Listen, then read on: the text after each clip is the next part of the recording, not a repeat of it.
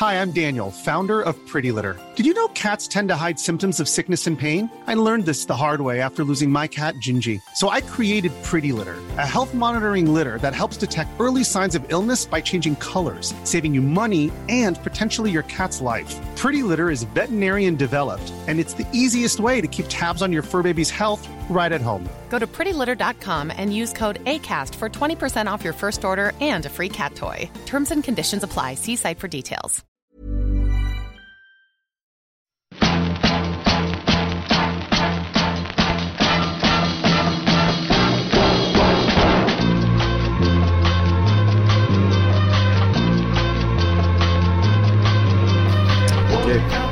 Spotzol, le podcast du gravel et du bikepacking, épisode 160, ici Richard Delhomme. Habitude, je, d'habitude, pardon, je prépare mon intro, mais là je n'ai pas eu le temps et de toute façon, lorsque je parle avec Eric Leblaché, franchement, je n'ai pas besoin de préparer. Si vous ne savez pas qui est Eric, je vous invite très vivement à réécouter les épisodes 103 et 140 pour savoir un petit peu qui est ce loustic. En attendant, Eric a passé un bon été. Il a passé une belle RAF, une belle Race Cross 2005, et il a enchaîné sur quelques jours euh, en course en marche à pied sur le GR 54. Mais derrière ce tableau idyllique, eh bien il y a un petit truc, c'est que Eric n'a bien failli pas prendre le départ de la RAF et n'a pas et, ah et a bien failli ne jamais voir le massif des écrins, car oui, Eric s'est fait renverser par une bagnole à 4 heures du mat qu'il a laissé pour mort dans un fossé, dans son sang les tripes. Alors peut-être que j'exagère un peu, mais on n'est pas loin de la vérité. Donc voici sous vos applaudissements. Attends, parce qu'en plus j'ai un truc applaudissement. Alors attends, regarde. Tac, live, bim. Donc attends, je reprends. Donc sous vos applaudissements. Voilà, regarde. Non mais c'est dingue. Voilà, j'ai aussi des applaudissements. Eric Leblaché. Voilà. Incroyable. C'est bon. Voilà, donc Eric Leblaché, de retour parmi les morts. Eric, comment te sens-tu? Euh, bien, bien, très bien. C'est une période qui, que, que j'aime bien. J'aime bien l'été pour diverses raisons. Et puis, euh, et puis euh, j'ai enchaîné des choses qui sont dans mon dans mon élément. Donc euh, voilà, la montagne. J'ai quand même un vrai penchant pour la montagne. Donc euh, j'en reviens. J'ai fait plusieurs allers-retours à la montagne. Donc ça c'est formidable. Et puis et puis j'ai réussi, euh, j'ai réussi les choses que je m'étais fixées. Et puis surtout, j'ai tourné la page de cet accident-là. Donc ça, ça m'a vraiment fait beaucoup de, de bien parce que c'était deux mois qui étaient un petit peu complexes quand même, quoi. Donc euh, non, je me sens très bien. Et puis on va bientôt partir en vacances. Donc euh, voilà, c'est bien aussi. Hein. C'est encore mieux. Alors. C'est bien aussi. Bon alors, est-ce qu'on peut faire un petit retour On va faire un petit retour chronologique sur cet accident. Donc tous ceux qui vont écouter, qui te connaissent déjà largement. Euh, se souviennent du premier épisode où tu t'étais légèrement enflammé, du deuxième où tu relatais tes échecs de l'été dernier et qui a captivé pas mal de monde. Et là, il s'avère que tu as réussi et que tu es revenu d'un accident et tu as enchaîné sur une très belle raf. Et euh, donc, peux-tu revenir sur cet accident? Que s'est-il passé? Eh bien, euh, je remporte la Race Cross Paris fin avril, donc tout est tout tout tout est bien et euh, je suis vraiment rentré dans la bulle ultra avec tout ce que ça comporte de, part de sacrifice et d'adaptation, aussi bien pour moi que pour mes proches et que pour euh, et que pour la journée en général, mon métier, etc., l'alimentation et le sommeil. Et le 10 le 16 mai au soir, euh, le lundi 16 mai au soir, je décide d'aller faire 120 km en partant à 21h30 de façon à pouvoir euh, tester un peu mes éclairages, tester la nuit, et puis, euh, puis voilà, bon, c'est 4 heures de vélo, il n'y a rien, de, y a rien d'exceptionnel à ça. Donc je, il est prévu que je rentre vers 1h30 du matin à peu près, euh, sur un parcours terminé, euh, voilà, pas de dangerosité particulière. J'appelle euh, mes proches vers 23 h parce que ma femme fait du badminton, donc elle quitte, voilà, on s'entretient, il n'y a aucun problème. Et à 2 km de la maison, euh, j'entends, donc je suis à 2 km de la maison, je traverse une forêt pour arriver chez nous, et là j'entends une voiture qui arrive assez vite. Ça m'effraie pas plus que ça. Et là, elle me shoot sur le côté. Alors c'est difficile à dire, hein, le rétroviseur peut-être l'aile, je sais pas. Voilà, elle m'envoie sur le côté, elle m'envoie en l'air. Euh, je ne perds pas connaissance, je, j'ouvre les yeux et quand j'ouvre les yeux, je vois bien trois feux stop éclairés et ensuite les feux stop cessent d'être éclairés et la voiture poursuit sa route. Pour faire simple, euh, c'est une voiture qui m'a renversé avec délit de fuite. Donc elle me laisse euh, sur le carreau avec un casque complètement explosé. Moi, je remonte sur mon vélo, je reparcours 550 mètres d'après mon Garmin et là, j'ai aucun souvenir de ça. Et euh, j'appelle ma femme 18 secondes pour lui faire part de ce qui m'est arrivé. Elle me dit, j'arrive à me situer à peu près à quelques kilomètres près, euh, je situe où je suis. Et donc elle vient à ma rencontre et puis un, un voisin qui est taxi euh, me récupère aussi quelques minutes après. Tout ça, j'en ai aucun souvenir. Bref, on me laisse avec une commotion cérébrale sévère avec perte de mémoire parce que j'ai 4 heures, il me manque 4 heures dans tout ça. Et l'accident, j'ai pas souvenir avoir appelé ma femme, tout ça, on me raconte des choses, j'ai aucun souvenir de ça. Et euh, deux côtes cassées et déplacées. Un ITT de 20 jours au total. Donc, euh, délit de fuite. Je me suis retrouvé un petit peu. Euh, alors, d'abord, préciser quand même, parce que euh, les circonstances peuvent prêter à jugement. Le fait de se trouver à 1h13 du matin à faire du vélo. je dois avoir plus de 10 000 km de nuit depuis que je fais euh, du vélo euh, en étant plus professionnel, c'est-à-dire depuis 2007. J'ai toujours roulé un peu de nuit pour entraîner. Euh, j'avais trois éclairages arrière, un gilet jaune et des bandes réfléchissantes sur le côté. J'estime être moins dangereux de nuit que de jour, parce que de jour, de jour vous livreurs Amazon, les routiers, de nuit, voilà, de nuit il n'y a, a, pas de problème. Et puis je suis très très visible. On peut pas me la personne ne peut pas m'avoir confondu avec un cheval, ne peut pas m'avoir confondu avec quoi que ce soit. Mm. Elle savait très bien qu'elle me shootait, donc elle m'a vu de loin en plus parce que c'est dans une ligne droite. Donc il n'y a aucune circonstance atténuante en soi, aucune dangerosité particulière. Je me sentais absolument pas dangereux. D'ailleurs, la, gendarmerie en aucun cas et aucune fois m'a dit mais qu'est-ce que vous faisiez là, une heure et demie du matin? Enfin, il n'y a pas un refus pour la pratique cycliste quoi. il est autorisé de faire du vélo à, à 4 heures du matin. La seule chose qu'on vous demande, c'est d'avoir un éclairage adéquat. Je l'avais totalement. Donc je me suis retrouvé dans un dans un dans un tourbillon avec euh, gendarmerie, dépôt de plainte, euh, avec des mots que j'avais euh, toujours lus dans les magazines, hein, parquet, avocat, etc. c'est difficile de retrouver la personne, on l'a pas retrouvée. C'est difficile parce que c'est arrivé dans une forêt, il n'y a pas de caméra, il n'y a pas il y a pas de témoin. donc il y avait il y a des possibilités de rechercher. Je sais que l'affaire n'est pas classée encore parce qu'on s'en est un petit peu, on en a pris des nouvelles. J'ai été suivi en ça par euh, bon par Monsieur le sous-préfet, par euh, Monsieur le maire de Meaux, qui se sont vraiment euh, qui se sont émus et qui ont essayé de d'agir à leur niveau. Mais après la personne, voilà, la personne elle est partie, elle n'a pas laissé d'adresse. Il y avait une piste un petit peu, une personne qui, qui, avait 17 ans et qui n'avait pas d'assurance. On a transmis les éléments à la gendarmerie. J'ai pas, j'ai pas, j'ai pas. Et puis je vais te dire, à un moment j'ai un peu tourné la page de ça.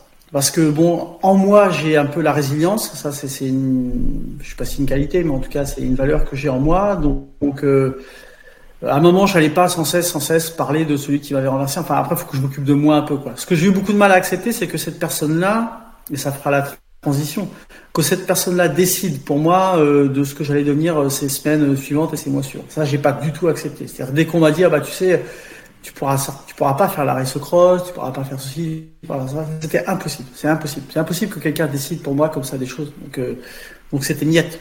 jamais j'ai pensé que j'allais pas pouvoir être au départ. Même deux côtes cassées, euh, ça a été un vrai problème, mais c'est un problème qui trouve des solutions. J'en ai trouvé. La commotion cérébrale, oui, c'est un problème, ça a été un vrai problème. Ça en est encore un. Hein. Euh, les sommeils, je dors trois fois par jour à peu près. Hein.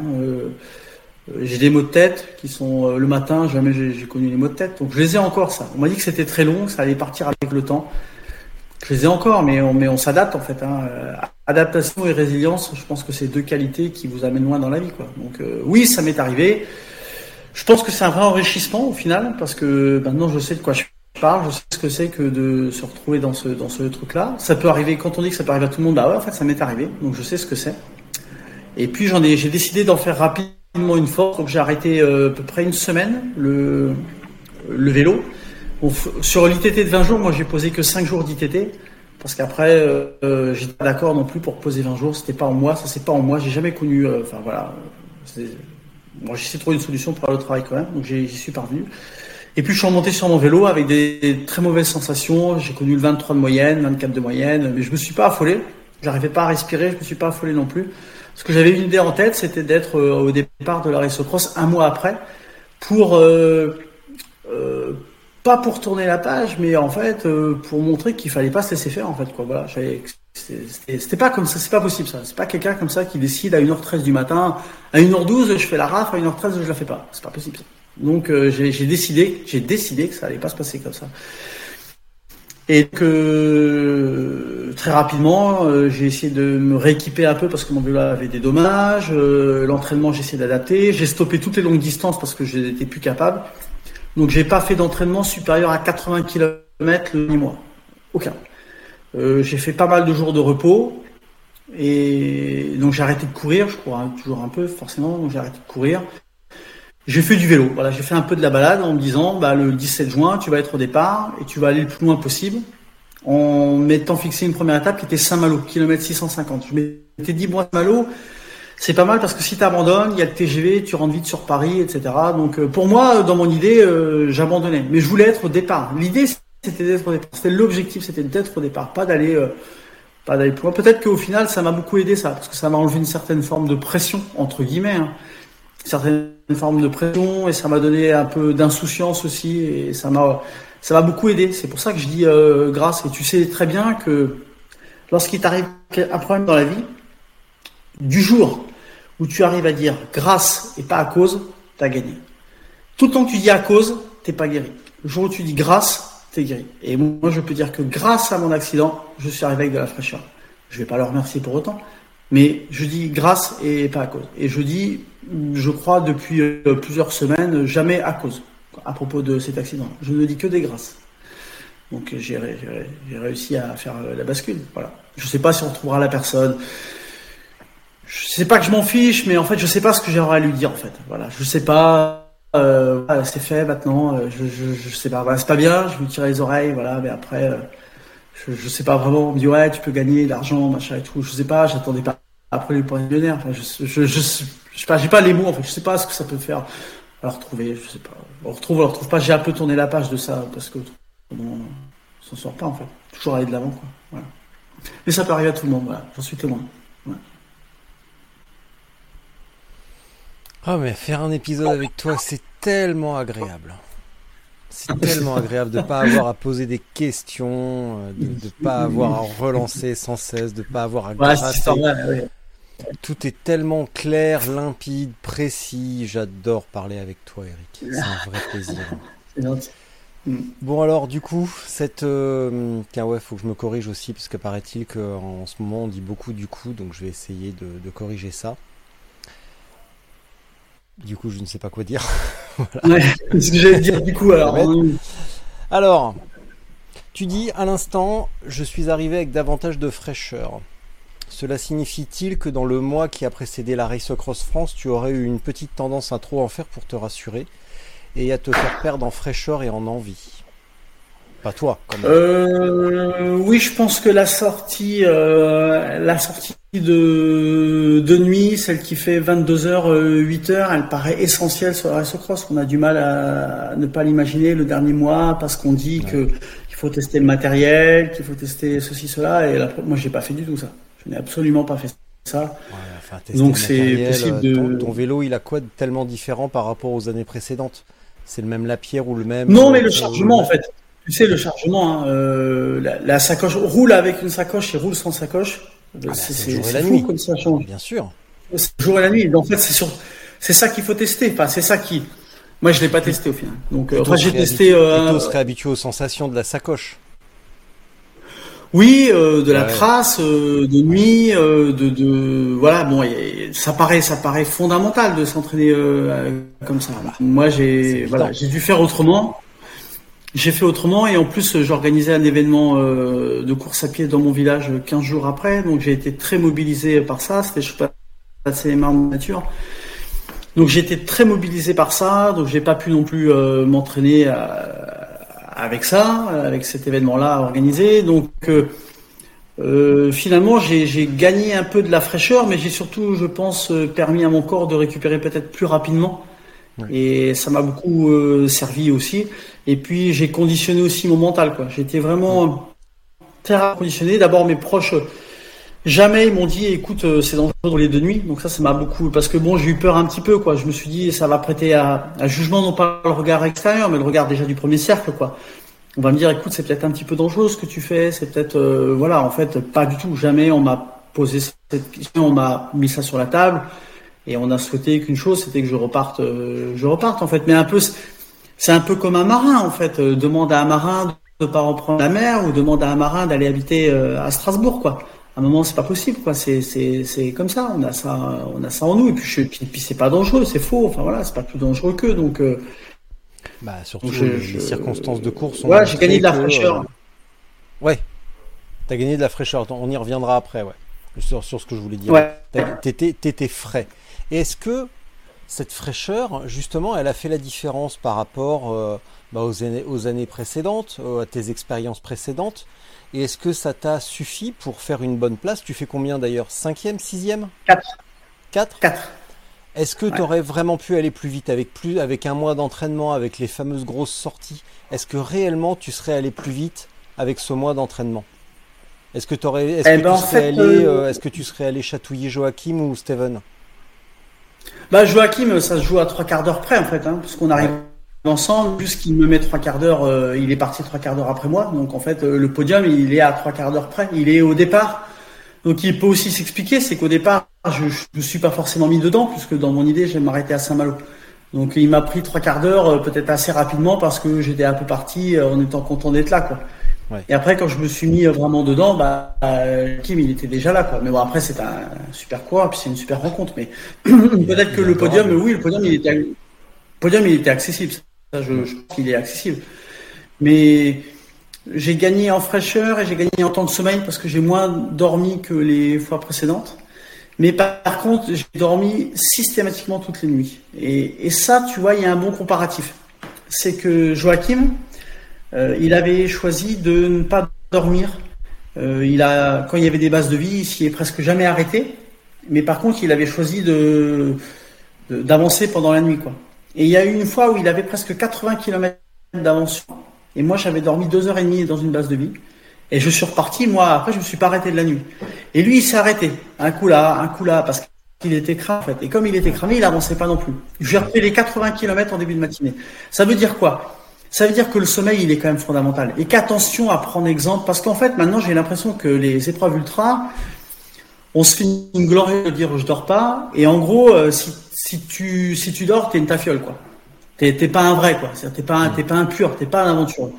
Bah, moi, j'étais pas un aventureux, parce que moi, toutes les bases de vie, je peux dire que j'ai dormi. Et j'ai dormi, euh, parfois, euh, donc j'ai dormi, euh, c'était pas pas long, mais euh, voilà, il m'est arrivé de dormir une autre fois aussi trois quarts d'heure euh, contre un poteau électrique. Mais quand je repartais, j'étais là et j'étais chaud, je remettais du braquet et je roulais à 30 km heure, quoi. Voilà. Et connu en 2020 euh, de, de de pas faire comme ça et de rouler à 18, 19 km heure et de juste tirer gloire, de dire ah bah moi je dors pas ah ouais, ça c'est l'ultra, ça c'est l'aventure, c'est à qui dormira le moins. Steven, c'est un bon exemple en fait. Steven, il tire sa réussite et il tire ses éléments de langage et sa communication de dire bah moi je dors pas. Ah, moi pas, moi je dors pas, moi je dors pas. Déjà un, chacun, euh, le corps de chacun est propre, hein, donc il n'y a pas d'exemple à, prendre. Mais attention quand même au sommeil, parce que le sommeil c'est c'est ce qui fait tout. Si tu es un peu reposé, tu avances. Voilà. Et le but dans un ultra, c'est quand même d'avancer. Donc attention, attention à la glorieuse. Je dors pas beaucoup en fait. Alors bien sûr, si tu fais des nuits de 8 heures, tu vas pas y arriver non plus. Mais moi, je sais que déjà des, fois des sommeils de 15-20 minutes, ça me fait beaucoup de bien. Donc il faut dormir. En ultra, il faut dormir. Voilà. Attention, attention à ça et dormez. Voilà. Dormez simplement. Les chambres d'hôtel, bien sûr, on perd beaucoup de temps dans toutes ces choses-là, mais on a eu des bonnes conditions météo, ça nous a beaucoup aidé. Mais il faut dormir. Voilà, il faut dormir. Et moi, je fais 4 en ayant toutes les nuits dormi un peu. Et eh ben, tu sais quoi? Et par contre, en ayant séquencé mes journées. Voilà. Ça, c'est aussi, un, pardon, c'est un exemple, c'est, c'est un, une, comment, une, un conseil que je peux donner que il est bon que votre journée, elle ait un début et une fin, en fait. Mentalement, déjà, ça fait du bien. Physiquement aussi. À un moment, tu sais que si tu as dormi trois quarts d'heure, tu repars, bam, c'est le début de ta journée. Et tu sais qu'il y aura une fin. Déjà, mentalement, tu sais qu'il y aura une fin. Tu sais qu'à 23 heures à peu près, Tu t'endormiras trois quarts d'heure. Il y aura une fin. Parce que c'est interminable. 2600 km, c'est interminable. Si tu mets pas des débuts et des fins, c'est interminable. Ta journée, elle est interminable. Elle s'arrête jamais parce que tu roules même la nuit et tout, etc. Je voulais qu'il y ait un début une fin. Quand je repartais, bam, c'était le début de la journée. Bah, mentalement, j'étais content. Même s'il était minuit et quart, pour moi, c'était le début de la journée. Je savais qu'il y avait une fin. Voilà. Que ce soir, j'allais dormir. Ça, c'est aussi un conseil que je peux donner. Il faut que chaque journée euh, puisse avoir un début et une fin. Autrement, ça paraît interminable. Alors hier soir, je l'ai mis en ligne tout à l'heure, hier soir j'ai fait un épisode avec Louisa Sophie Werner, une, jeune Allemande qui habite à Grenoble et qui vient de faire septième de la Freepix. Donc elle fait septième au général et évidemment elle, gagne chez les, femmes, mais elle fait septième au général.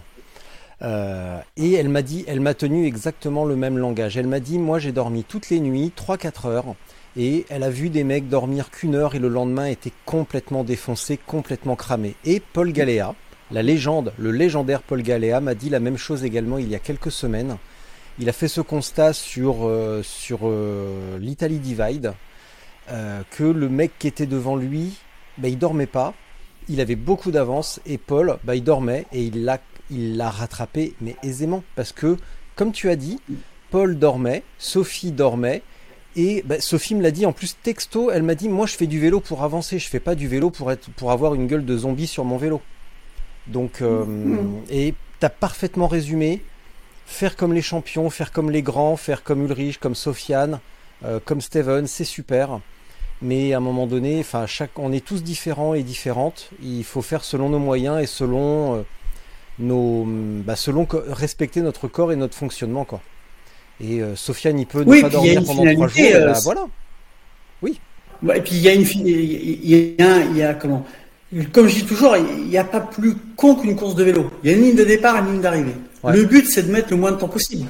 Le but, c'est pas de dire je dors le moins possible. Le but, c'est pas de dire euh, non. Il y a une ligne de départ, une ligne d'arrivée. C'est à celui qui mettra le moins de temps. C'est ça, ça. C'est le règlement. Il n'y a pas plus bête que ça. Donc euh, après, ne pas dormir, ok.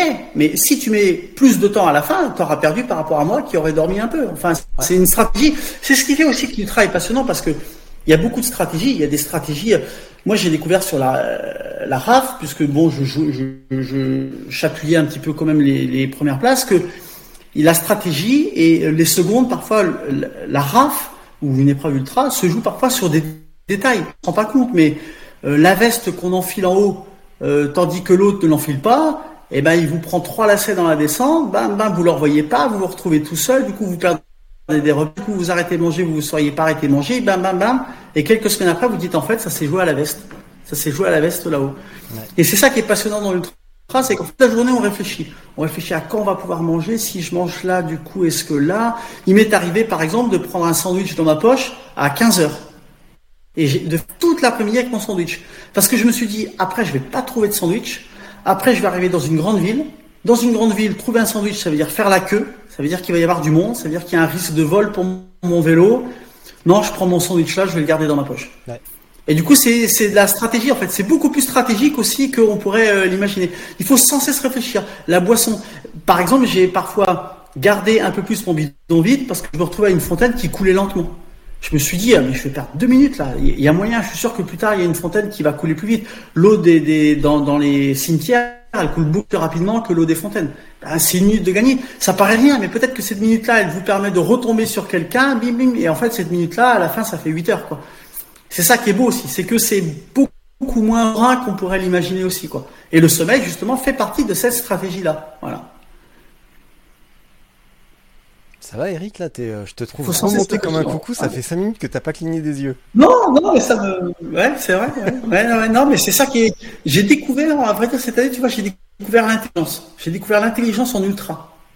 C'est un peu malin quand même. Ouais. C'est un sport, euh, une discipline euh, parfois un, peu malin. Ouais.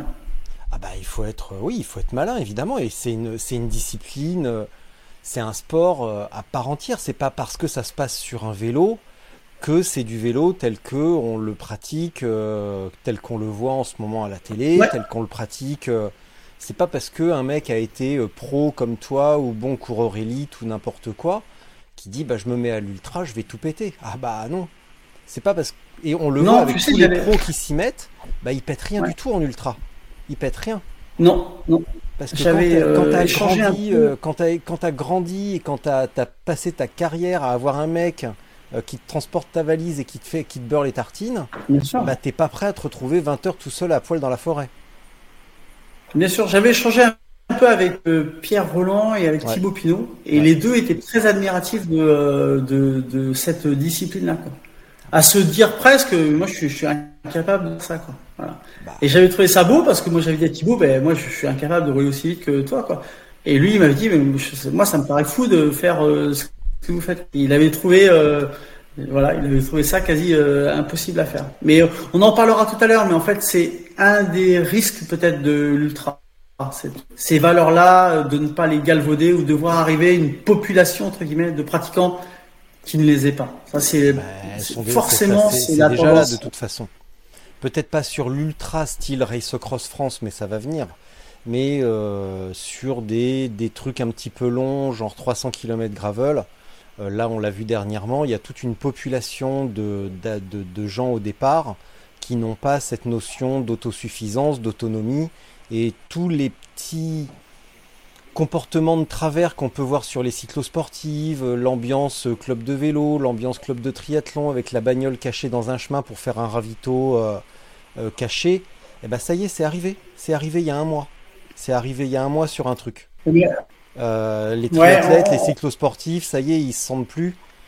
Ils mettent une paire de crampons sur leur vélo et puis il y a les bagnoles de club cachées dans les, cachées dans les chemins et avec les pizzas, les machins. L'ultra, l'ultra, c'est des, des, des, des, valeurs en fait. Il faut arriver avec des valeurs et je pense que euh, c'est devenu un petit peu tendance que le fait qu'il y ait moins d'épreuves FFC euh, fait que certains euh, compétiteurs s'intéressent un peu à ça parce que ça permet aussi euh, d'exister et de d'avoir un pseudo objectif. Mais euh, ces coureurs-là arrivent sans avoir forcément en tout cas, les valeurs de l'ultra, qui sont ceux aussi de la solidarité, du dépassement de soi, du minimalisme, euh, du partage et puis du bout du bout en fait, de ce que, de voir ce qu'il y a après le bout du bout. Donc, je pense aussi que les choses, il faut laisser euh, la possibilité éventuelle à ces gens-là de découvrir, mais que il va en rester peu. Parce que euh, moi, j'ai des exemples sur la Race Cross France de pseudo-compétiteurs qui sont venus ils m'ont dit, euh, bah en fait, en fait, ça me me correspond pas vraiment, ça me correspond pas vraiment parce que parce qu'il y avait pas ceci, parce que parce que le parcours était pas fléché, euh, parce qu'il y avait pas beaucoup de spectateurs, parce que parce que c'était le bordel pour récupérer les sacs, parce que j'ai pas pu partir le jour même parce que mes sacs ils étaient pas arrivés encore de la base de vie, voilà. Et en fait, ces gens-là, d'eux-mêmes, ils vont repartir parce que d'eux-mêmes, ils vont se rendre compte qu'ils sont pas sont pas à leur place. Il y a des personnes qui vont dire ouais mais il faut mettre des autocollants réfléchissants, ça va ça va bousiller ma peinture. Euh, euh voilà. Ultra, c'est une discipline qui est vraiment à la marge, qui fait comment, qui fait rêver des, coureurs, mais lorsqu'ils y sont, ils se rendent compte qu'en fait ça correspond pas vraiment. Et, aussi, je te passe l'exemple de compétiteurs qui sont venus et qui sont repartis euh, en boitant quoi. en boitant parce que les fesses, parce que les mains engourdies, parce que parce que le cou défoncé, euh, parce que les pieds euh, plein, plein, de fourmillements. Eh ben oui, c'est ça. Ben oui, bien sûr. Et ces gens-là, bien sûr, ils ont même fait le 2600 km. Hein. Ils en ont fait que 1000. Hein. Ah Donc, ben oui, c'est ça. Tu, ben oui, bien sûr. Tu, tu, as pensé que c'était juste faire du vélo avec des sacoches. Ah bien non, c'est pas ça. C'est aller au bout du bout ah, c'est au bout du bout. Euh, voilà, il y a des personnes aussi qui, qui j'avais vu dans les commentaires qui ont reproché qu'il n'y ait pas, euh, il y ait pas plus de ravitaillement dans les bases de vie. il n'y a pas à avoir de ravitaillement dans les bases de vie, Coco. Je veux dire, il y a, j'ai, il y a eu des messages de gens qui disaient, est-ce qu'on peut disposer des points GPX où il y a des fontaines Comment on fait pour remplir nos bidons? Mais tu te débrouilles. il n'y a pas plus simple en fait. Ça tient une phrase. Tu te démerdes. Ça, tient une phrase. Tu te débrouilles. Voilà, tu te démerdes. Ça tient une phrase. Et ces gens-là, d'eux-mêmes, ils, ils partiront parce qu'ils se diront non en fait euh, ça me non ça me correspond pas en fait c'est sympa mais euh, ça fait un joli post Facebook c'est sûr de dire que j'ai participé à la RAF mais mais ça ça correspond pas à mes valeurs en fait donc il faut certainement passer par cette période transitoire qui va faire un peu comme un entonnoir et qui, va permettre de, sélectionner que les plus aventureux de ces coureurs là quoi. Hmm. Alors tu sais quoi en ce moment je suis en train de lire le bouquin d'un journaliste du Guardian alors le nom Euh, Adarandand Finn, qui est journaliste au Guardian et qui a écrit un bouquin sur l'ultra trail. Son bouquin s'appelle Les ultraterrestres aux éditions Guérin, les fameuses éditions Guérin. Donc un petit livre rouge Mhm. très beau avec une texture magnifique. Et lui, c'était un très bon Mhm. coureur de marathon. Et il s'est retrouvé un petit peu malgré lui à courir le marathon des sables.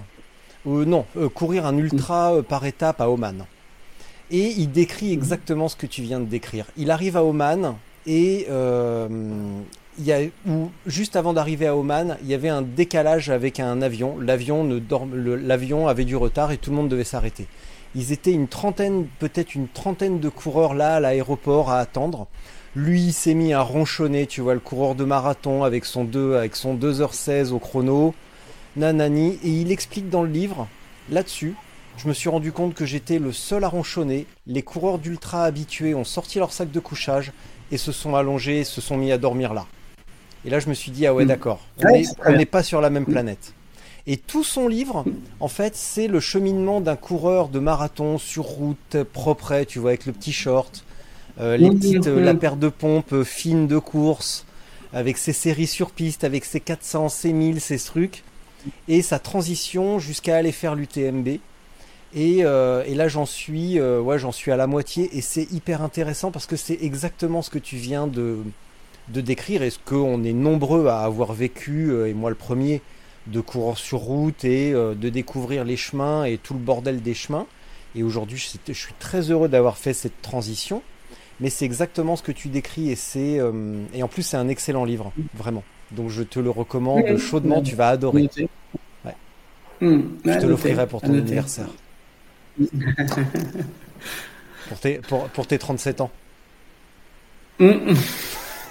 Non, oui, oui, mais c'est ce qu'il dit euh, correspond à, aux valeurs euh, euh, qui sont des valeurs euh, intrinsèques, qui sont des valeurs de cœur de, des coureurs ultra, et, et- et on on n'intègre pas, euh, j'allais dire la famille, mais on n'intègre pas cette planète-là aussi facilement qu'on peut l'imaginer. Voilà, c'est des coureurs.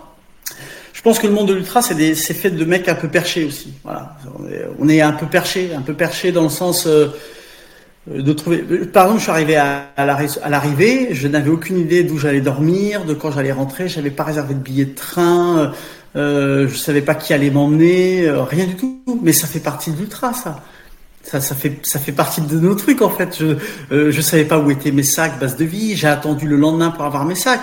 Mais ça fait partie de l'ultra. Tu sais très bien qu'en ultra, faut poser un ou deux jours de plus que ton jour estimé. Et bien sûr, ça fait partie du truc. Ça, tu rentres pas, tu, tu rentres pas une heure après. Arnaud m'a raconté des exemples. Arnaud Manzani m'a raconté des exemples de types qui, sitôt la ligne franchie, euh, une demi-heure après, voulaient repartir et donner euh, leur récompense, que c'est d'avoir leur sac? Ben non, c'est pas comme ça que ça se passe. Ben non, t'as pas participé à une course en zone industrielle. C'est un milieu à, part. Voilà, tout comme à l'arrivée. euh, à l'arrivée, tu enfin sur les bases de vie, pardon, tu respectes les bénévoles, tu t'acharnes pas sur eux en leur demandant tout de suite ton sac, ton sac, ton machin, ton truc. Perdre du temps, ça fait aussi partie de la chose. C'est l'aventure, voilà. C'est et tout ça pour te dire, et j'en suis sûr que il va y avoir un afflux de coureurs, comme il y a eu cette année sur la Race Cross. Je parle de la grande distance. Ouais. Je parle pas des distances plus min- minimalistes, même s'il n'y a pas de à chacun son Everest, hein, mais je peux pas considérer quelqu'un qui fait 300 km comme quelqu'un qui fait le 2600 quand même. Mais sur le 2600, on était 120 au départ. Et on, voilà, j'ai- vu des noms, j'ai lu des noms de personnes qui s'attendaient pas du tout à ça et qui ont abandonné après en se disant mais je pensais pas du tout que c'était dur comme ça. En fait, j'avais pas imaginé ça comme ça. J'avais imaginé euh, rouler à 30 km heure pendant 300 km, machin. Mais non, c'est pas comme ça que ça se passe en fait. Euh, voilà, et ils ont abandonné et je sais pas s'ils reviendront en fait. Voilà, ils ont, ils ont, ils ont compris, ils ont compris que c'était, c'était une discipline à part. Et ouais. Toi, quand tu regardes le tour Après, de- le, je sais ce que. Vas-y. Oui, vas-y. Non, non, vas-y, Eric. Non, non, non, je, je, je, je changeais un peu de sujet, enfin, sujet, non, oui, non, je- j'élargissais en, en disant, que- en pensant que le 2600 km, il faudra peut-être assez rapidement qu'il bascule un jour à 3000 km. Pour que les, pour que, pour moi, la distance ultime, elle doit rester un peu inatteignable. Inatteignable dans l'esprit, inat- inatteignable, pour, entre guillemets, le commun des mortels, en fait. Elle doit vraiment faire peur. Et moins elle fait peur, moins la notion d'aventure elle, sera présente, palpable, et plus tu auras le risque qu'on galvaude à minima, bien sûr, mais qu'on galvaude un peu euh, l'état d'esprit en tout cas. Je pense que le 3000 km, et Arnaud, on avait un petit peu échangé, il m'avait dit que c'était un objectif pour lui, en fait, de mettre la, barrière, de mettre le chiffre 3, et de pouvoir, euh, voilà, que ça puisse vraiment, de, rehausser, en fait, et pour que ça puisse être la distance ultime en fait, la distance euh, vraiment inatteignable quoi. Et c'est certainement ça qu'il faut pour que ça reste, ça reste le, le Graal en fait, que ça puisse aussi effrayer des coureurs qui pourraient être tentés, parce qu'il y a des coureurs qui ont la division facile, hein, qui, qui devaient être bons en maths, hein, qui se disent euh, 2100 km, ça fait 260 km par jour, bon bah 260 km par jour, c'est jouable quoi. Mais en fait, ça se passe pas comme ça dans les faits. C'est pas si simple. C'est pas une division, quoi. Mais tout ça fait que on a vu arriver cette année des coureurs qui n'avaient pas forcément euh, les bons repères et je, suis sûr que ça va très vite euh, muer, en tout cas, hum. très vite muer. Bah, tant mieux. Toi, quand tu regardes le tour en ce moment, euh, par exemple, l'étape d'hier qui a été étonnante, est-ce que tu regrettes? Ton époque de pro Est-ce que tu es content de ne pas être pro en ce moment? Et est-ce que, tu, est -ce que tu finalement tu es bien plus heureux à faire à dormir dans un fossé euh, avec une boîte de camembert?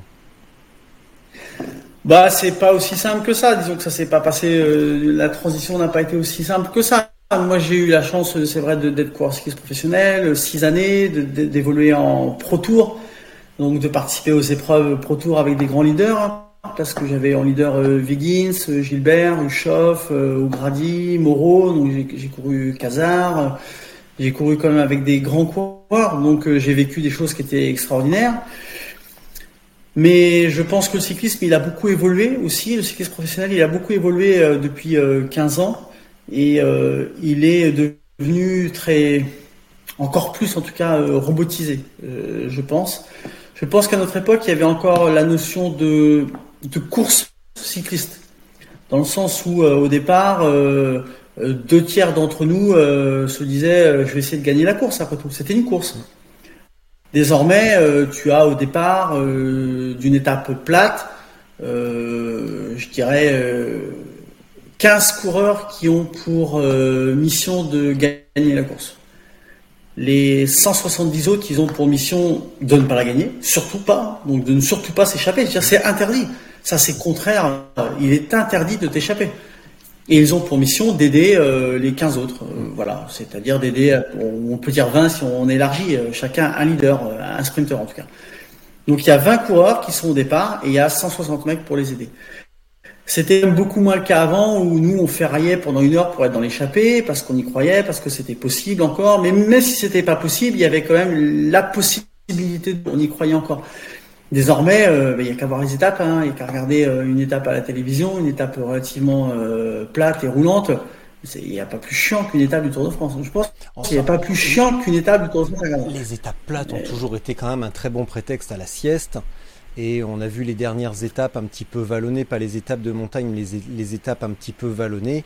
La première heure, heure et demie, ça avait l'air quand même un peu musclé.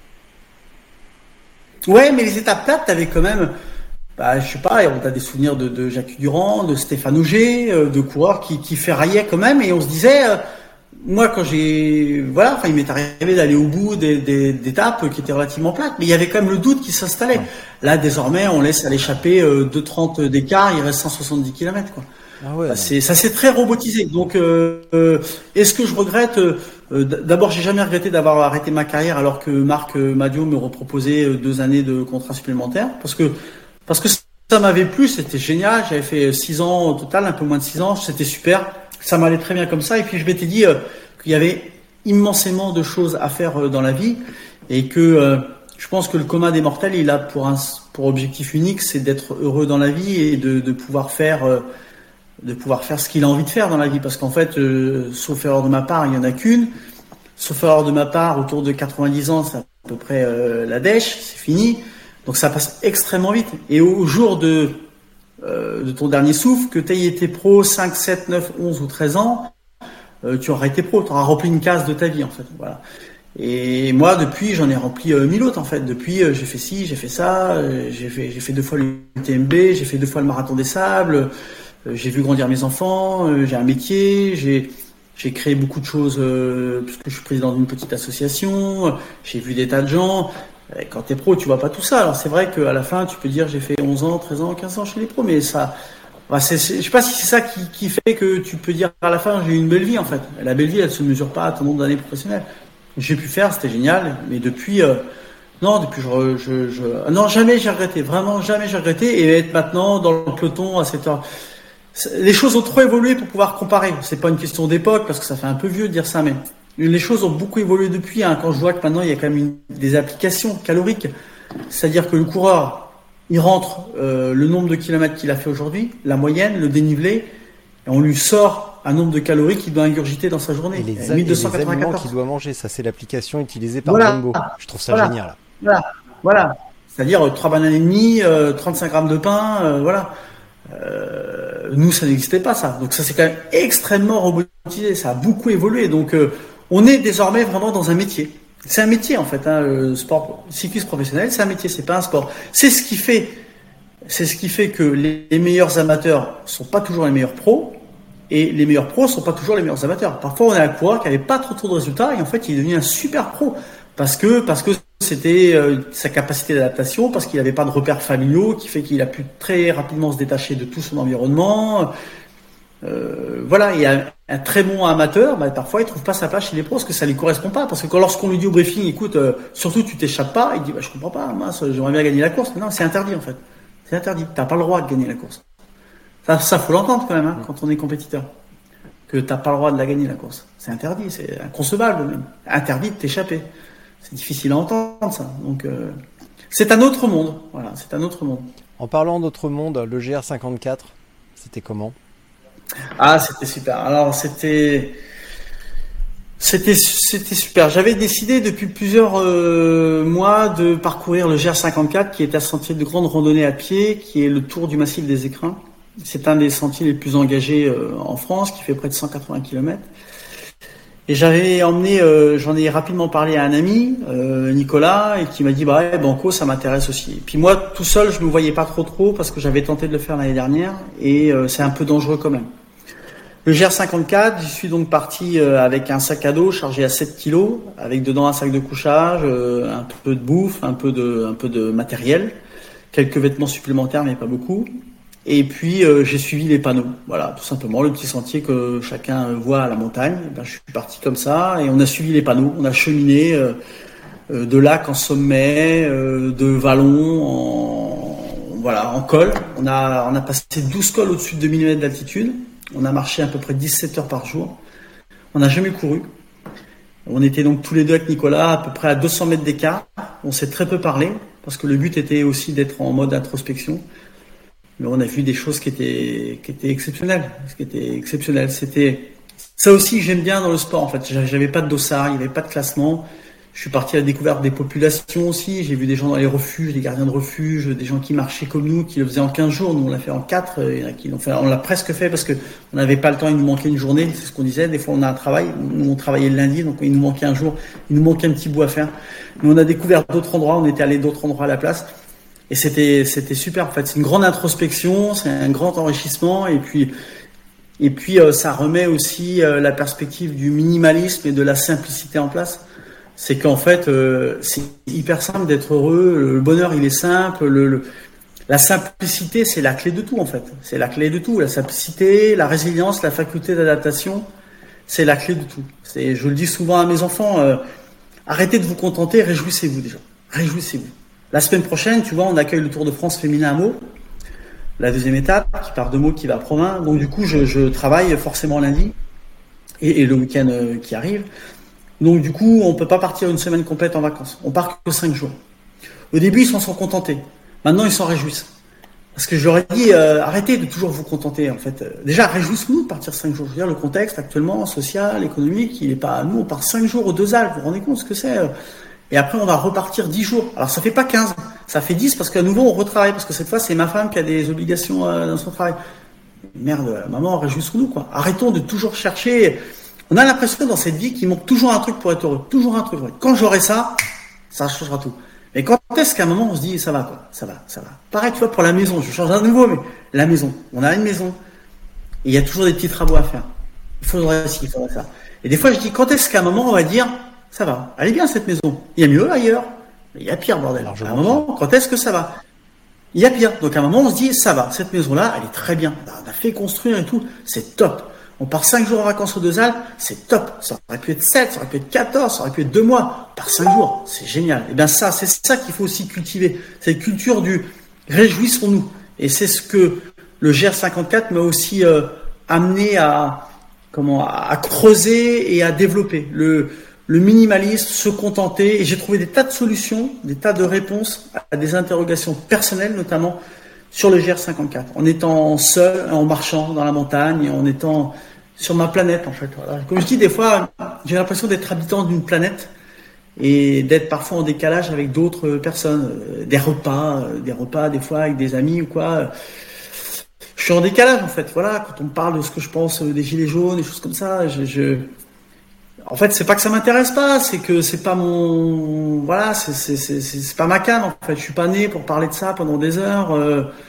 C'est pas ma planète en fait. Voilà, c'est ton ton, ta difficulté n'est pas ma difficulté en fait. Voilà, j'ai des difficultés plus simples parce que je, je, sais pas vivre dans un, je sais pas vivre dans le conflit, et deux, je sais pas vivre dans la difficulté. Donc quand tu sais pas faire ça, tu es quand même un peu dans la mouise dans la vie.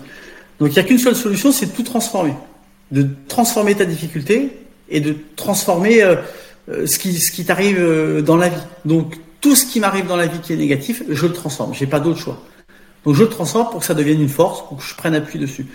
Donc parfois on me dit ah bah toi t'as la belle vie et t'es, heureux toi. Tu sais pas déjà. T'as aucune idée de ça. Par contre ce qui est sûr c'est que j'ai peu de problèmes. Peu de problèmes. Parce que je sais pas, j'arrive pas à gérer ça. Les problèmes et les conflits, j'arrive pas. Donc euh, voilà, je pardonne assez rapidement parce que j'arrive pas. Je n'ai pas de temps à perdre sur ça. Je, je, suis un mauvais. Je suis un mauvais. Dans une guerre, je pense que je suis mauvais. Comme Thibaut Pinot, c'est ce qu'il a dit hier? Putain, je suis mauvais. Ah ouais, c'est ça. Il, il déconne quand même. il est pas si mauvais que ça. Moi, j'aimerais bien être mauvais comme lui. Hein. C'est vrai qu'il est pas à son niveau, mais quand même. Quand tu parles d'introspection, alors sincèrement, sincèrement, aller marcher des heures sur un chemin et pas introspection, je sais même pas de quoi tu me parles. Je comprends pas. C'est quoi l'introspection? Qu'est-ce que tu hmm. fais? Qu'est-ce qui se passe? Euh, C'est quoi bah, l'introspection? Eh ben, c'est de marcher en écoutant, euh, en écoutant les bruits autour, en, en sentant la difficulté de porter ton sac, la difficulté d'avoir euh, soif parce qu'il n'y a pas beaucoup, il y avait pas beaucoup de points d'eau, euh, de, de, de prendre le temps de réfléchir parce qu'il n'y a pas de dangerosité particulière dans le sens où il n'y a pas à faire attention à la circulation automobile, il n'y a pas de choses comme ça.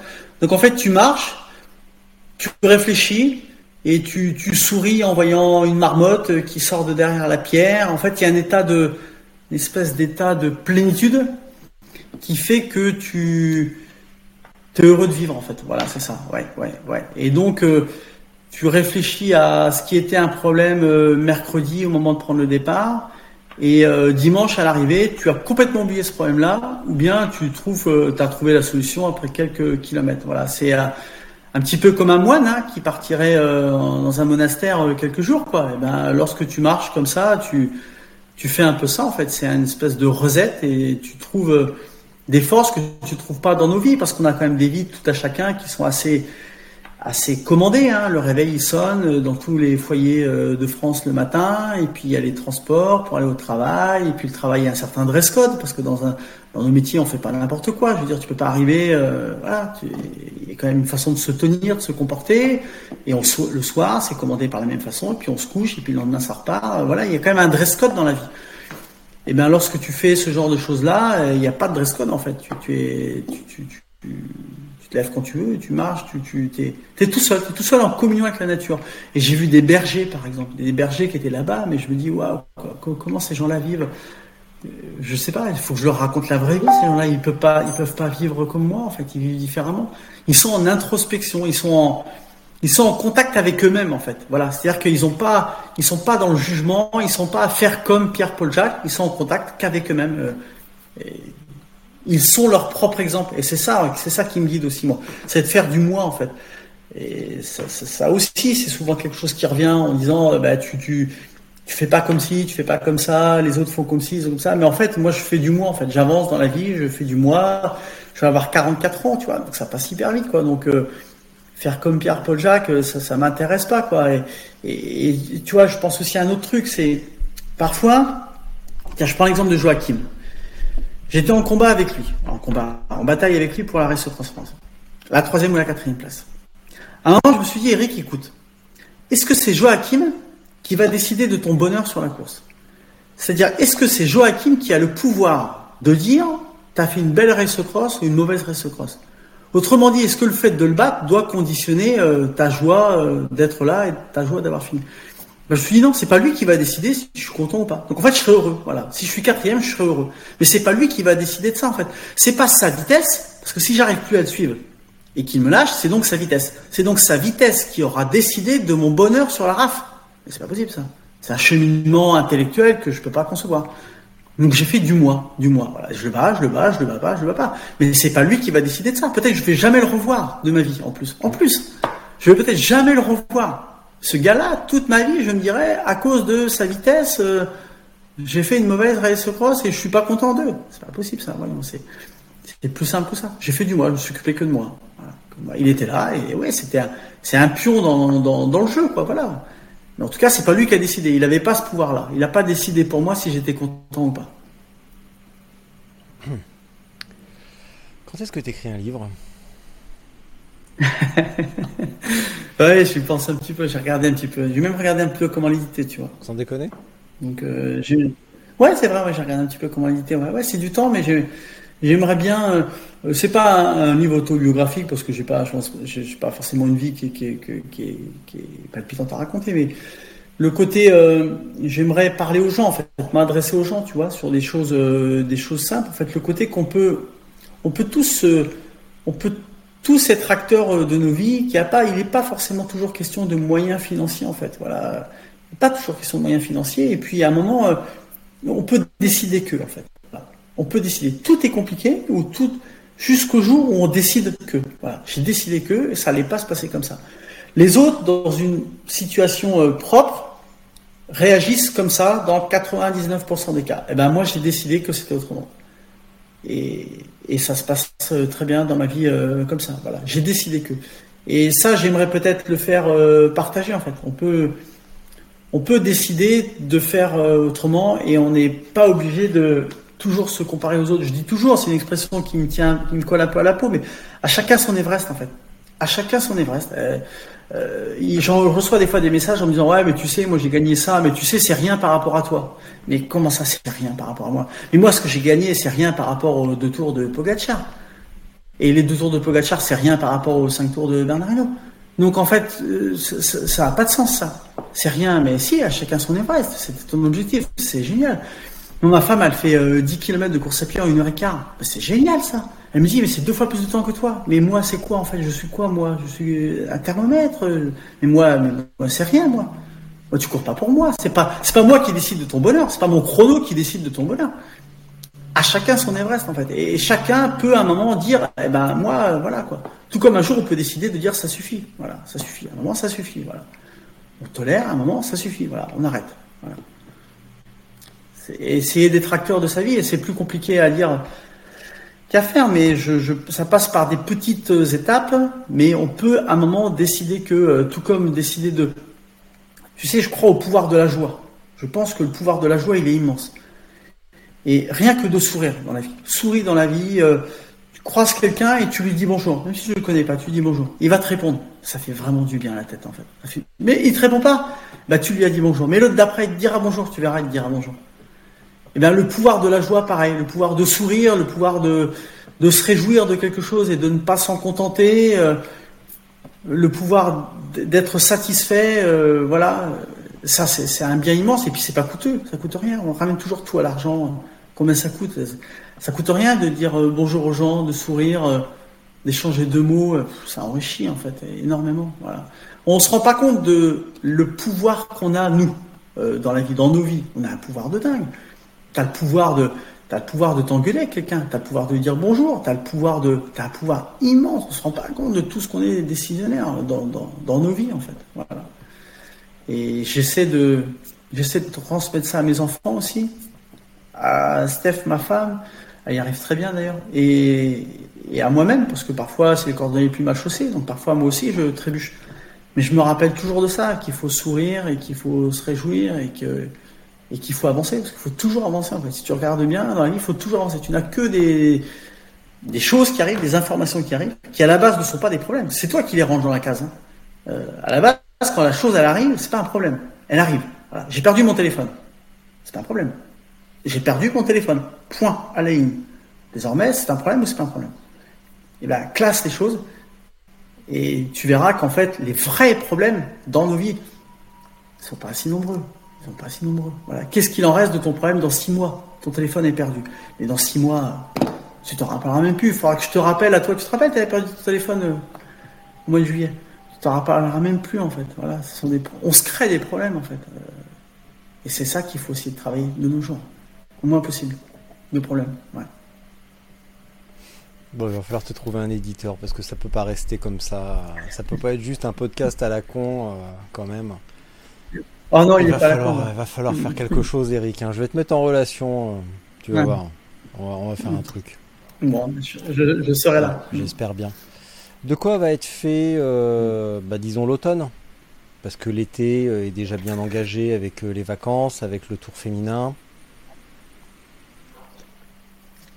Euh, eh ben d'abord, euh, j'ai eu envie, j'ai envie du moins, parce que ça n'a pas beaucoup démarré, j'ai envie de, pendant un mois, consacrer un peu de temps à, euh, garnir ma boîte à souvenirs avec mes proches.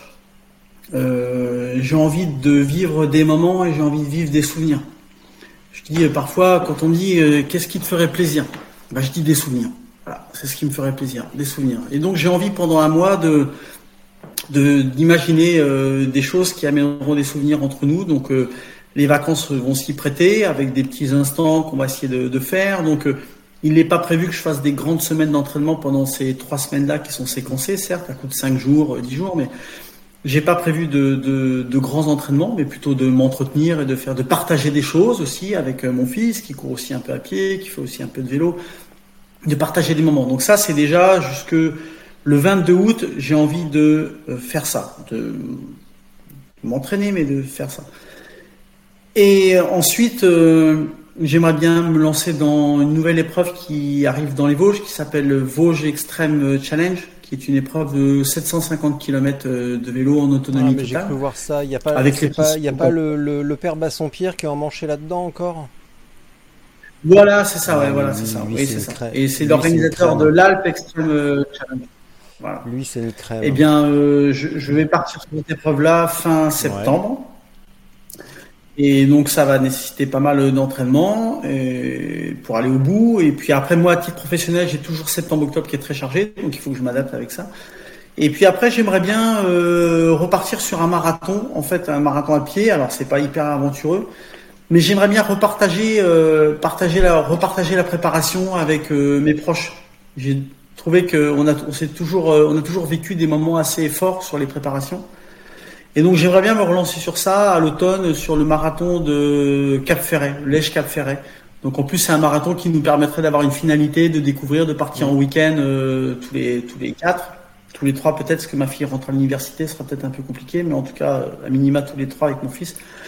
Et donc de partir sur ça, ça ça me plairait. Et puis euh, après j'ai de sûr après la Lyon-Saint-Élion euh, à pied. Et, et puis à vélo, euh, j'aurais toujours aimé faire les 7 majeurs. C'est quelque chose qui m'aurait vraiment plu ça parce que c'est d'école que je connais, j'en connais que deux sur 7 je crois. Donc ça m'aurait plu de le faire. Mais après, euh, tu sais, quand je décide des choses comme ça, j'ai besoin d'une connexion émotionnelle. J'appelle ça une connexion émotionnelle, mais en fait c'est ça.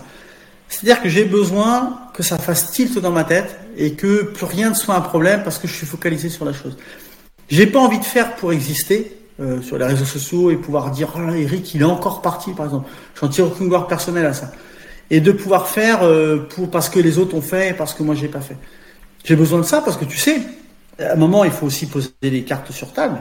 Quand on n'est pas professionnel, il faut aussi se dire que descendre de cette majeure c'est un coût, c'est un coût financier, c'est un coût euh, en temps aussi. Donc euh, euh, il faut réfléchir. Est-ce que c'est bien? Est-ce que c'est intéressant? Est-ce qu'il n'y a pas mieux à faire et plus plus palpitant, une plus grande connexion émotionnelle Donc euh, oui, sans doute, mais il faut que ça s'implique, ça s'imbrique bien là-dedans. Donc de manière certaine, Vosges Extreme Challenge, c'est suffisamment aventureux pour nécessiter des semaines et des semaines d'entraînement. Et très certainement le marathon de l'Èche Cap Ferret pour les raisons que je t'ai évoquées. Voilà. Donc ça, ça nous amènera à la fin d'année. Et puis après, l'année prochaine, j'ai un projet euh, qui pousse et que sur lequel je vais signer avant même de savoir comment je vais trouver la solution, c'est de faire euh, Desertus euh, Bicus fin avril avec les quatre déserts en Espagne.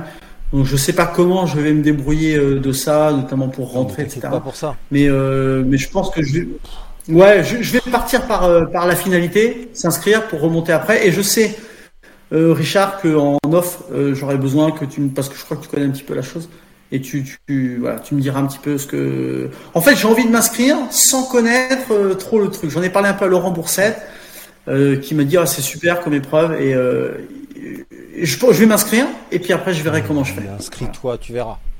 Elle est, j'ai, vraiment, vraiment, j'ai entendu que des bonnes choses. Pourtant, j'ai eu les oreilles grandes ouvertes sur cette épreuve avec beaucoup, beaucoup de participants. Et, euh, mm. j'ai échangé, je pense, deux fois avec Yvan, l'organisateur, via Messenger. Donc je le connais absolument pas. Donc je me sens tout à fait libre de dire euh, si son épreuve est cool ou chiante. Et euh, bah elle est cool, vraiment cool, vraiment cool. j'ai pas, ah, ça me rien de... entendu sur le positionnement des checkpoints, sur la trace, bah, qui de toute façon est à faire chacun à la main. Euh, j'ai trouvé, euh, ouais, j'ai vraiment rien entendu. Alors je sais juste que le parcours, en tout cas les checkpoints cette année vont changer. Euh, il va mm. falloir que tu adaptes ton matériel et même que tu changes probablement mm. de vélo parce que tu passeras jamais avec ton Lapierre. Ouais, j'ai entendu que cette année le gravel était obligatoire, ou presque quasi bah, obligatoire. puis gravel, pas n'importe lequel parce que tu vois un gravel style 3T Exploro, tu passes pas. C'était pareil que si tu avais le vélo de Pogachar. Donc il fallait non seulement avoir un mm. gravel, mais surtout un gravel qui accepte des très gros pneus pour pouvoir encaisser l'accumulation de boue collante, glaise, machin, euh, due aux fortes pluies. Euh, bien regarder la météo également, parce que c'est ce qui a fait beaucoup de mal à tout le monde, c'est que tout le monde s'imaginait, euh, tiens avril, on va en Espagne, c'est les vacances et tout, caramba Et puis en fait, tout le monde s'est retrouvé la mm. première nuit, 4 degrés à la base de vie, cramé, congelé, et voilà. Donc il y, a, quelques petites précautions à prendre en effet. Mais ça, Laurent euh, t'en reparlera très très bien. Et, euh, et puis j'ai plein d'autres contacts. Oui, oui, puis on échangera un peu. Ouais, ouais, on échangera un peu ensemble justement. Voilà, après à ce sujet. Et voilà. Donc ça, c'est quelque chose qui me ferait plaisir. Et puis après, la Race Cross, euh, bien évidemment, la Race Cross France. Ouais, je pense que ça va rentrer dans mon agenda professionnel parce que le mois de juin contient deux week-ends sur lesquels je ne peux absolument pas me libérer.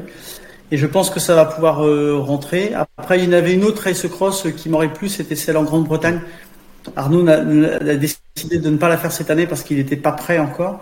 Mais euh, si elle avait à naître, euh, je pense que je m'y intéresserais de près. Voilà, elle m'aurait vraiment plu, c'est là ce qu'il appelait la race cross. Bah, elle est pas...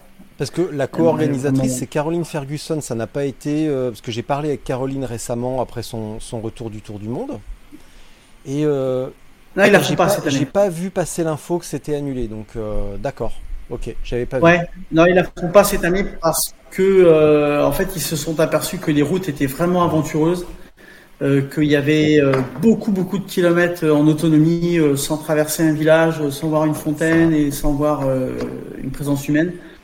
Et voilà, je pense, je crois qu'ils se posaient même la question de savoir s'il fallait pas montrer quelques références avant de s'inscrire parce qu'il faudra vraiment qu'au départ ce soit des coureurs euh, voilà, qui ont pleinement conscience d'où ils mettent euh, les pieds. Quoi. Oui, ben, euh, là, il y a trois semaines, j'ai fait un épisode avec, avec Jean qui revenait de la Highland Trail en Écosse. Bah, c'est ça, hein, tu vas, tu montes pas, tu montres pas de blanche et si tu si es juste un cake à la petite semaine, tu prends pas le départ. Hein.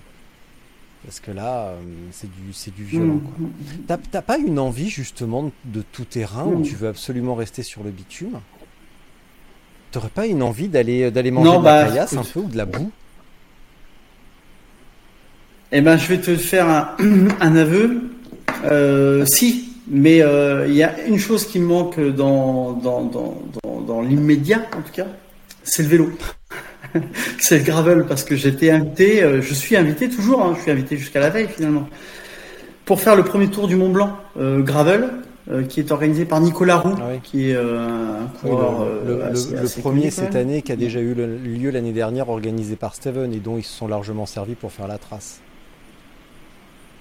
Oui, Peut-être, ouais, ouais. Enfin, Steven, c'était pas une compétition. Je crois que là, c'est une compétition, je crois, c'est ça une compétition, Je si, crois. euh, je, je sais pas. S'il n'y a pas, un- tu sais très bien comme c'est, s'il n'y a pas un, un bénévole à tous les carrefours, et ben ça sera juste euh, un départ massif avec un classement à la zob. Mais euh, qu'on parle pas de compétition gravel Mm. en France parce que les, les contraintes préfectorales sont telles qu'une course telle qu'une Ah ouais, cyclosportive, si t'as pas des mecs en gilet jaune à tous les carrefours, et ben c'est pas vraiment une Grave. course. Donc et puis même, bon, malheureusement sur la Race Cross France, on a pu voir aussi que les autorisations préfectorales, ça tombe pas à tous les coups. Donc euh, non, non, ça, tout Ouais. ça, c'est euh, tout ça, c'est du pipeau, ces histoires de première course autour du Mont Blanc. Euh, non, c'est du pipeau. D'accord. Désolé. Désolé de Bah, me faire bon, encore des. J'étais euh, un peu prévu. Non, non, non, non, mais enfin bon, moi j'avais un peu l'idée. euh, Enfin, c'est pas que j'avais l'idée, mais ça me ferait rêver de le faire en gravel, le Tour du Mont Blanc, après Ouais. l'avoir fait à pied, vélo. tu veux dire. Ah et oui, après l'avoir fait à Oui, pied, parce que j'ai fait deux Ouais. fois le TMB et j'ai fait le tour. tu euh, l'as fait sur le sur quatre fois le. Tour du Mont Blanc. euh, Voilà, quatre fois, quatre fois dans le cadre d'une compétition et deux fois à titre personnel. Et deux fois l'UTMB. Donc ça m'aurait vraiment plu. La seule chose c'est que j'ai pas de gravel, donc j'ai essayé de démarcher un peu euh, les marchands de cycles alentour pour savoir si c'était possible d'avoir un vélo là un peu dans l'immédiat. Mais bon, il y a un petit marché du vélo qui est un peu euh, le cul, ouais. qui, est un- qui bouchonne un peu là. C'est, c'est- Voilà, donc il faudrait que je puisse avoir un prêt en fait d'un coureur, euh, d'un compétiteur qui me dise bah tiens, je te prête ton vélo. Ouais, il faut euh, pas voilà. n'importe quel vélo, Bon, tu vois. pour l'instant, j'ai ça pas- aussi la, la difficulté, c'est que bon, le Tour du Mont Blanc, Voilà. c'est pas, euh, c'est pas Vincennes, quoi. Donc, euh, faut aussi un vélo euh, Mm, mm, vraiment mm. spécifique, euh, qui accepte du gros gros pneu, Mm. parce que sinon tu vas te faire secouer la gueule, Mm. mais tu vas, ça va t'écœurer. Ouais. Mais c'est cool. Franchement, j'aimerais bien, j'aimerais bien Donc, voir dans les chemins. J'aimerais bien qu'on aille faire du chemin ensemble. Ben voilà, ça, ça m'aurait plu parce que bon, en plus moi j'étais, j'étais assez doué en VTT et puis en cyclocross quand j'étais euh, plus plus jeune. J'avais fait 9 là, je sais pas de France cyclocross, donc euh, même si c'est pas le même effort, mais en tout cas euh, j'aimais bien et voilà le gravel euh, me fait un peu rêver, me tente, mais j'ai pas euh, la bécane et j'aimerais en disposer un euh, d'un en, prêt, je dirais au moins pour pouvoir me faire un peu et pas arriver comme ça à acheter un vélo.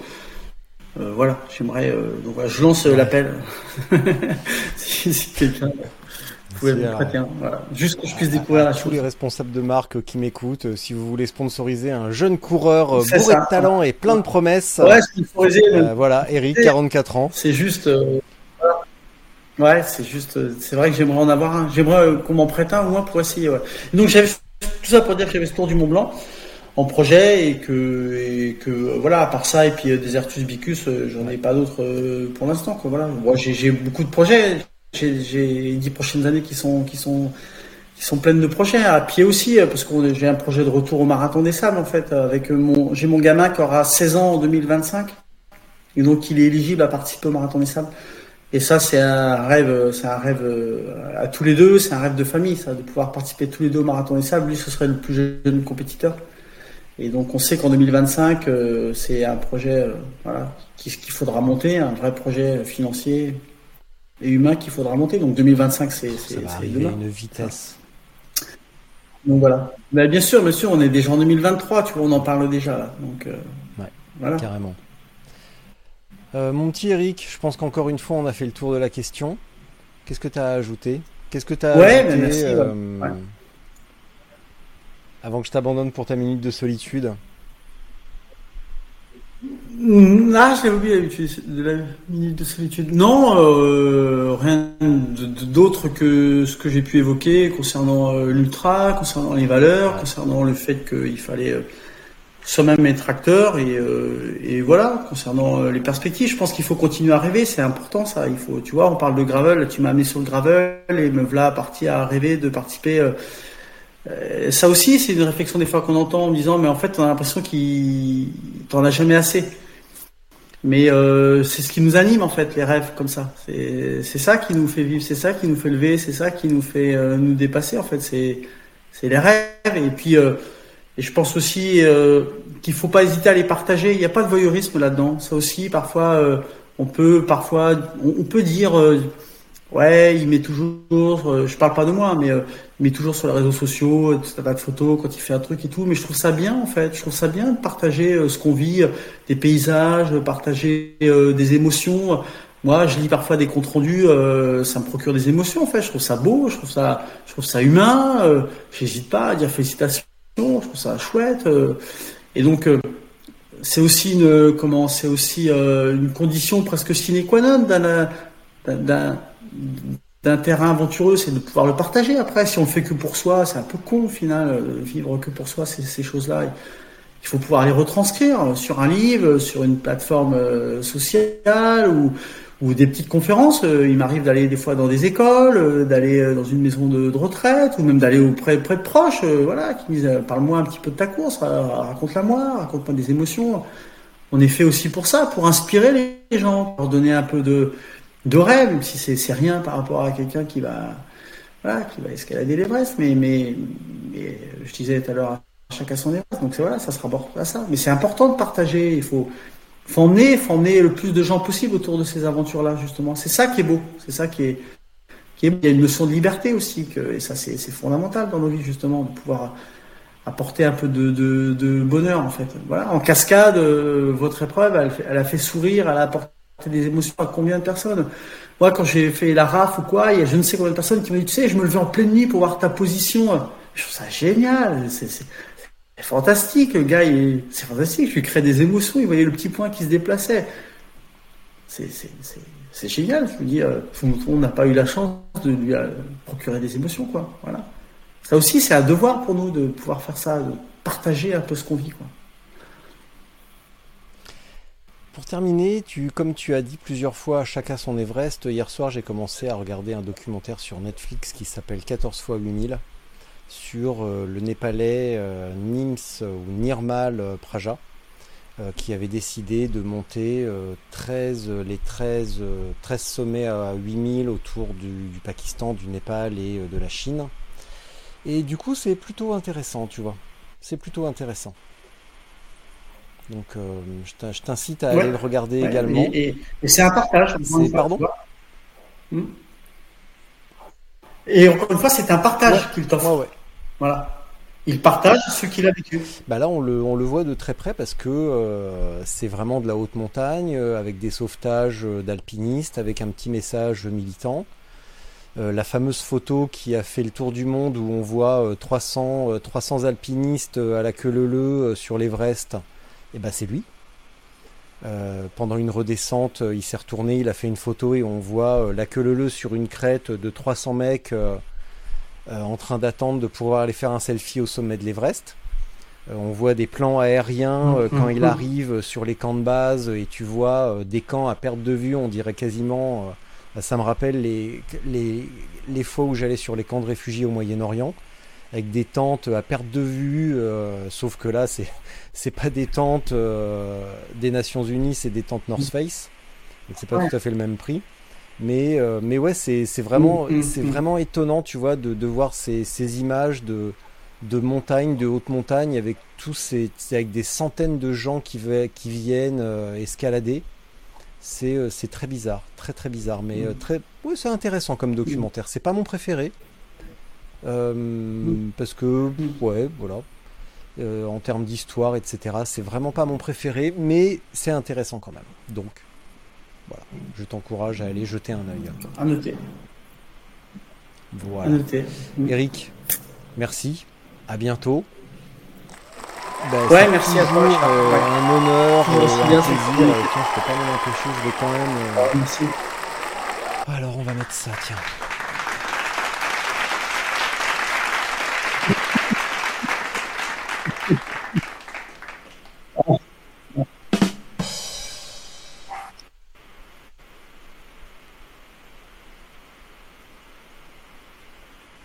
Merci Richard. merci.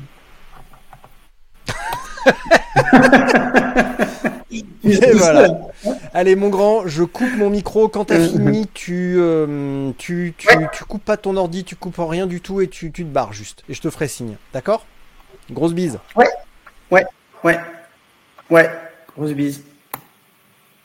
Merci Richard, merci à vous d'avoir écouté et, d'avoir puisé et pris ce que vous aviez à prendre de mes, de mes quelques mots, tout, tout simple en fait, parce que c'est toujours je sais pas trop être euh, autre chose que simple et que vivre dans le simple. Moi, je voulais peut-être vous apporter une petite euh, une petite suggestion euh, supplémentaire. C'est j'ai pu m'en rendre compte moi à travers le mois de mai, c'est qu'il ne faut pas hésiter à diversifier votre pratique et notamment la marche.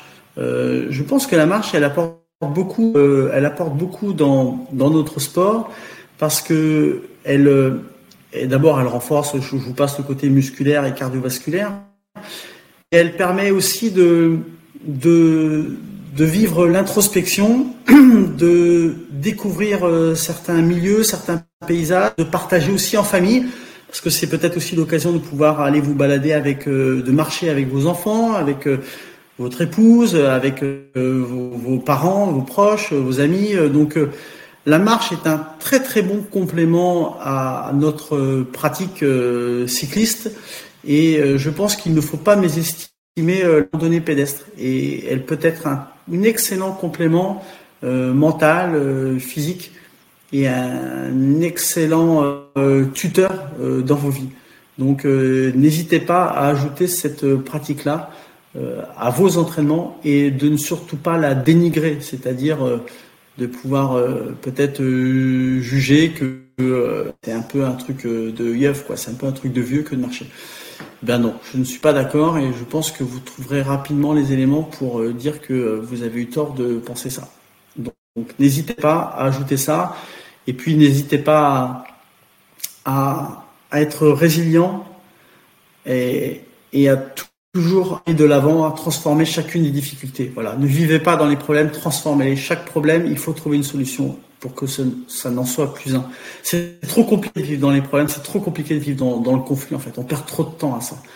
Transformez les choses, n'hésitez pas à pardonner parce que ma foi, ça change pas grand-chose. Hein ça change pas grand-chose. Ça sert à rien d'être en guerre avec quelqu'un. Bien souvent, euh, deux années après, on se dit, je parle plus à mon voisin, mais on sait même plus pourquoi. En fait, on sait pas. On dit, lui, c'est un con, mais on sait même pas pourquoi c'est un con en vérité. On se rappelle plus pourquoi on avait décidé que c'était un con.